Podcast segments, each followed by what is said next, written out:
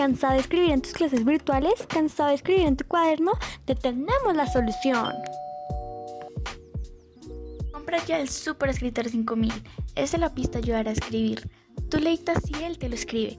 Para conseguirlo visita nuestra página web de Inteligencia Artificial 5000, donde tenemos más productos de inteligencia artificial. O llama ya al 317-562-2510 y a las primeras 100 personas que llamen le regalaremos nuestro nuevo producto, el Termito 5000, el cual mantiene calientes o frías las bebidas según cual sea. No te pierdas de esta oferta. Y con ustedes, el segundo episodio de NTI del Renacimiento. Buenas tardes, radio oyentes. Bienvenidos a un nuevo episodio. El día de hoy les vamos a mostrar una comparación entre unas ciudades renacentistas.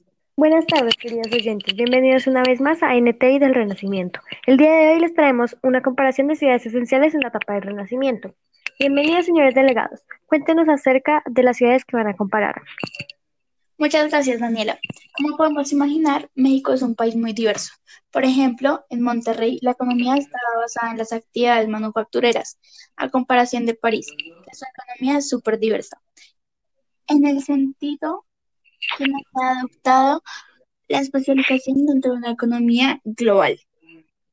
Muchas gracias, Sofía. Ahora cuéntanos un poco sobre los gentilicios de tus ciudades. Claro, con mucho gusto. En París se les llama parisinos y a los de Monterrey se les llama regiomontanos. Muchas gracias, Sofía. Ahora, Sebastián, cuéntanos de tus ciudades. Buenos días, estudiantes. Las dos ciudades que voy a comprar son Lima y Madrid. Para empezar, Lima, sus raíces tradicionales son la minería, la pesca y la agricultura. En la época precolonial, durante el dominio del imperio inca, la economía era fundamentalmente agrícola, a pesar de que alcanzó cierto desarrollo de la ganadería y la minería. En cambio, Madrid no está en su mejor momento, debido a los gastos provocados en la guerra y la reconquista. Afectó a la agricultura, que era de la más productiva de Europa.